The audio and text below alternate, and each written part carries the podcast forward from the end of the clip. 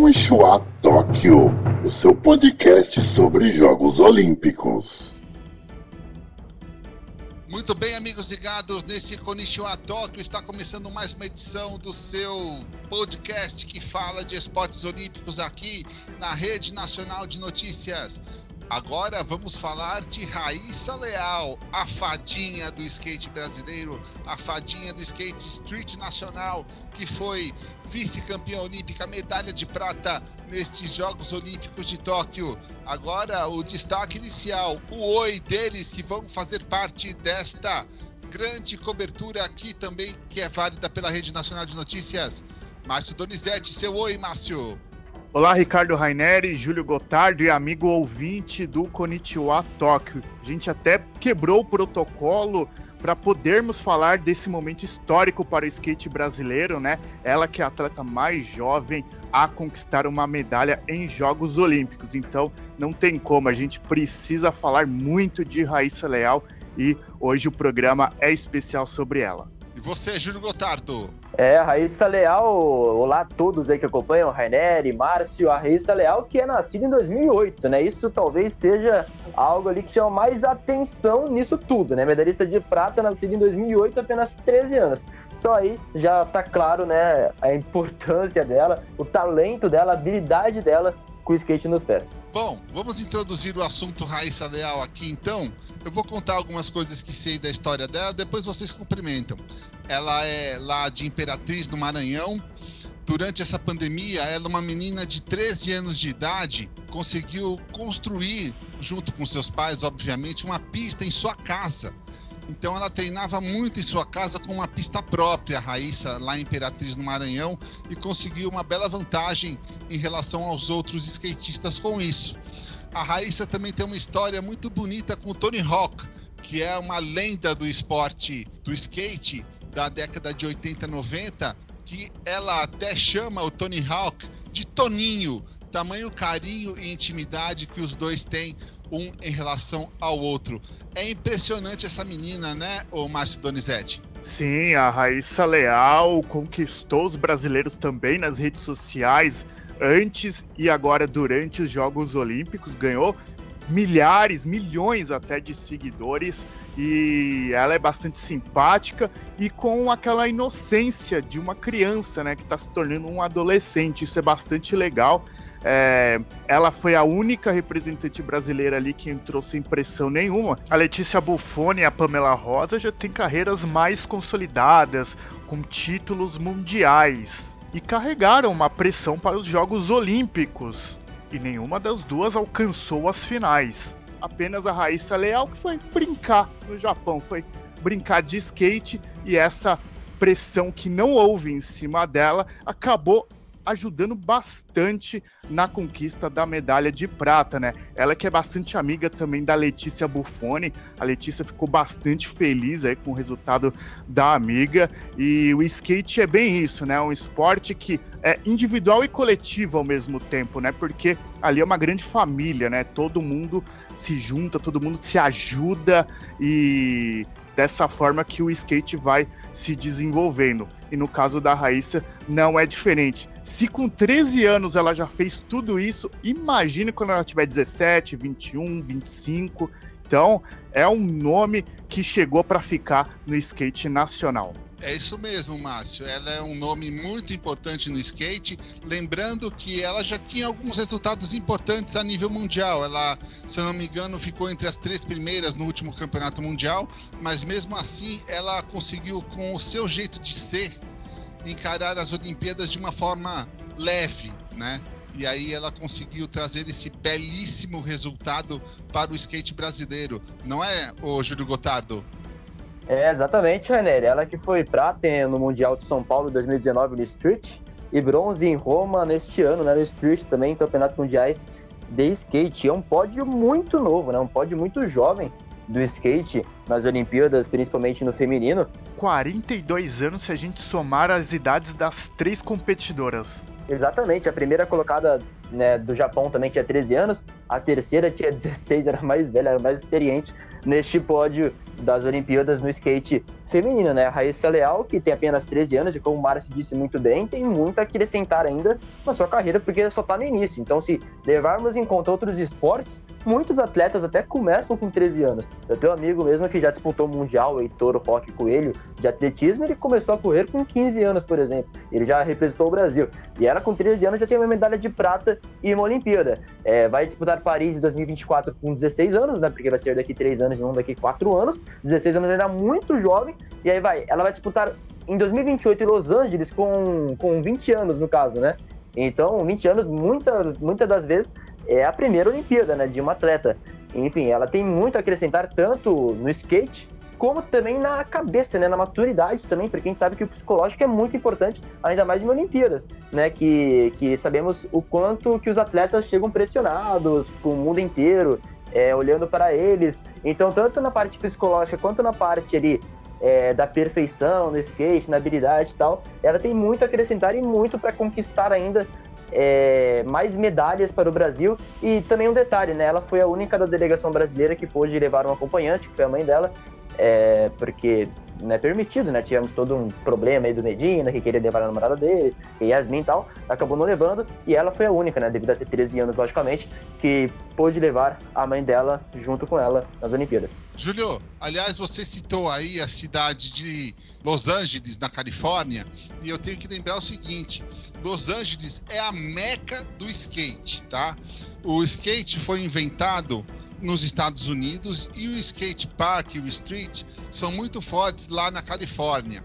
Por quê? Porque nos anos 60, anos 70 teve uma grande seca na Califórnia e o governo pediu para que os donos de piscinas secassem as piscinas, não utilizassem. E aí o que aconteceu? Os skatistas começaram a, surf, a surfar, ó, a andar dentro dessas piscinas vazias com seus skates. E aí criou-se a modalidade Park, que é uma história interessante sobre o skate mundial que foi criado na década de 40, mais ou menos, lá nos Estados Unidos também, Julio. É, então, aí deve ser muito especial, né, para as atletas, os atletas disputarem o, as Olimpíadas lá em Los Angeles, né? Porque agora mesmo em Tóquio estamos tendo o judô, por exemplo, né, que é a terra do judô, o Japão, tal. Então é muito importante para os atletas, para os judocas lutarem no Japão, né? Que ainda valoriza ainda mais a conquista deles. E a mesma coisa no skate, com qualquer outro esporte, né? Quando disputa ali na terra, no ambiente, um lugar que é muito valorizado, no caso do Brasil, futebol, por exemplo. Então isso valoriza ainda mais a conquista é, de um atleta. E o Brasil que é muito bem representado, né? No skate, nessas modalidades novas, como eu disse aí na edição do surf. Então, além da Raíssa, tivemos a Letícia e a Pamela que acabaram não conseguindo indo, indo para a final, é, mas que provavelmente deve ter dado algo de errado, né? Porque era esperado até que elas fossem para o pódio. A Pamela, e... na verdade, estava lesionada, né? Então ela não competiu 100%. É verdade. Ela mostrou depois da prova, né, que ela estava lesionada. Então, até o comentarista da Globo falou que ela, ele percebeu, né, que na hora da queda ali no chão, né, no momento ali do impacto do skate com o chão, parecia que ela não estava fazendo força justamente devido à lesão.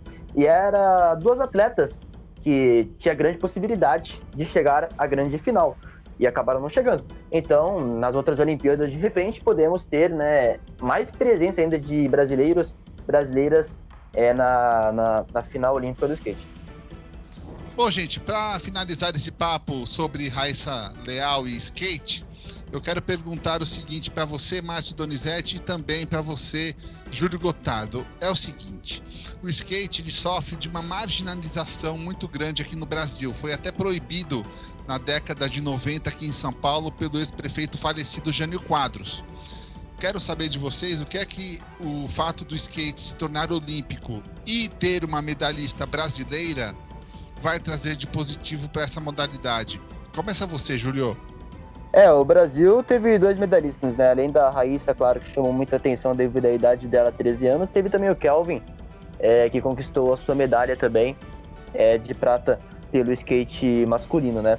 Então foi duas conquistas, foram duas conquistas que foi muito repercutido, logicamente, devido a ser uma Olimpíada.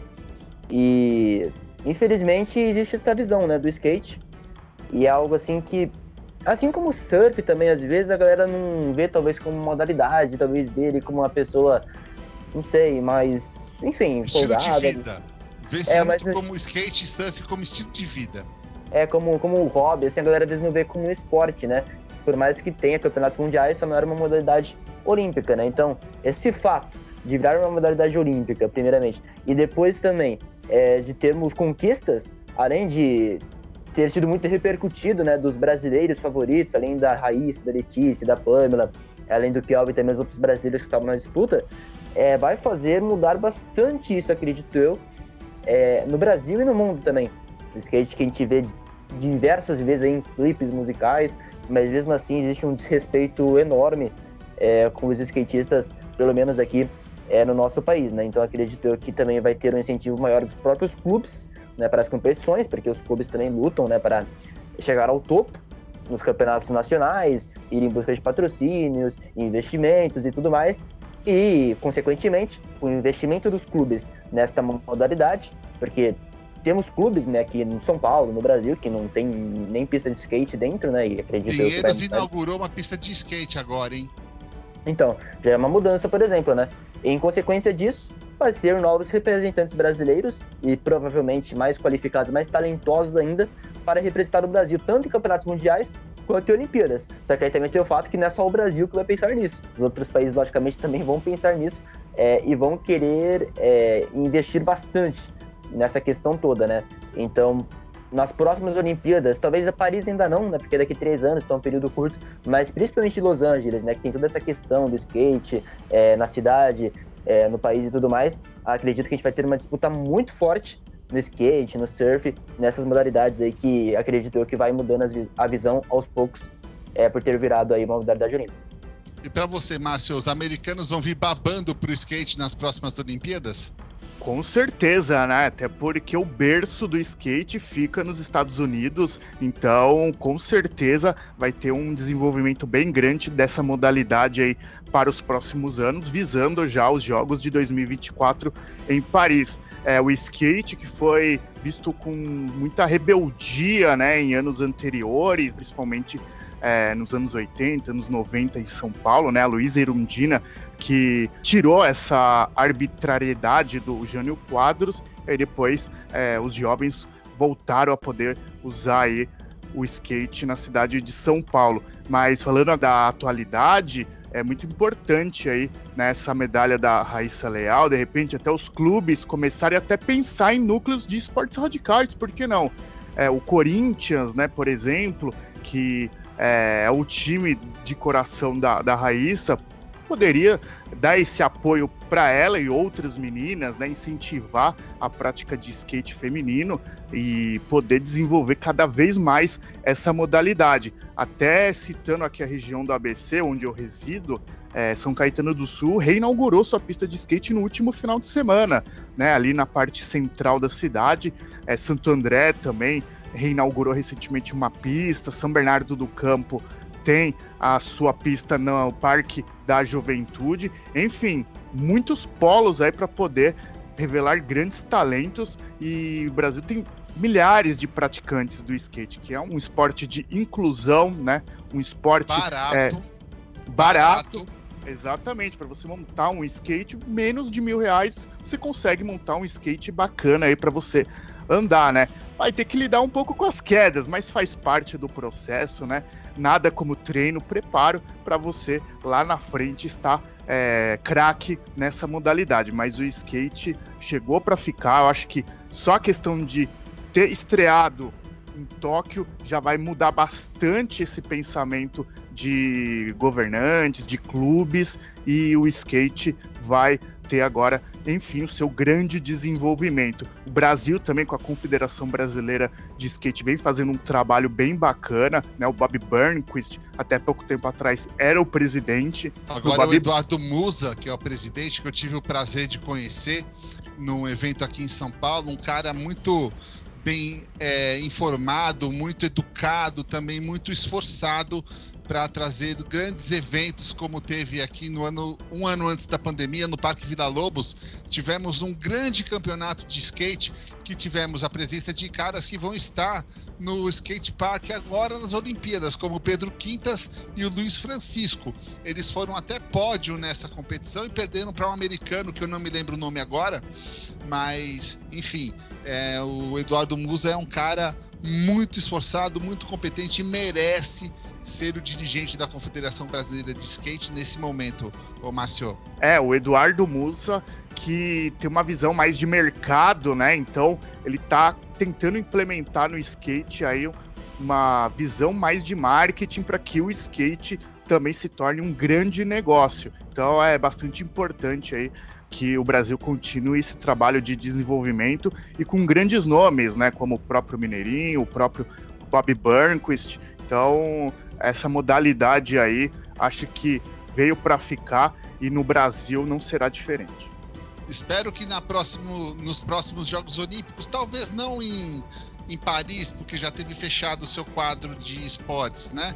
Mas talvez em Los Angeles tenhamos também o Skate Vet Jam, que é o skate vertical, que aí o Brasil ia conseguir três medalhas em três categorias, com certeza, porque temos ótimos skatistas também no vertical, viu, gente? Bom, para encerrar aqui esse papo sobre skate, peço um destaque final seu, Júlio Gotardo. É, a Raíssa, né, apenas 13 anos, o Brasil sendo bem representado no skate, tanto no masculino com Kelvin, quanto, quanto no feminino com a Raíssa, além de outros atletas também que ficaram ali no meio do caminho, mas também que é, possui títulos, possui títulos nacionais, até mesmo internacionais. Isso é o esporte, né? A Raíssa que era fã é, de outras atletas e tem agora um contato em uma Olimpíada com as mesmas atletas, né? Que um dia ela, ela já admirou e ainda admira, logicamente. Então, isso é a vida, isso é o esporte. Apenas 13 anos, a gente pode esperar muito mais dela e de outros atletas brasileiros também e que mude essa visão, né? Cada vez mais do skate, enfim, ou de qualquer outra coisa que ainda exista um certo preconceito. É isso aí, Júlio Gotardo. Fora o preconceito, fora tudo que é de ruim nesse mundo, homofobia, também xenofobia, tudo que é de ruim nesse mundo, fora. Muito obrigado a você. Agora a sua palavra final, Márcio Donizete. É, a Raíssa Leal fez a gente acreditar em fadas. Elas existem e podemos sim acreditar nelas. Até a próxima. Sayonara. Sayonara para todo mundo aí. Fui!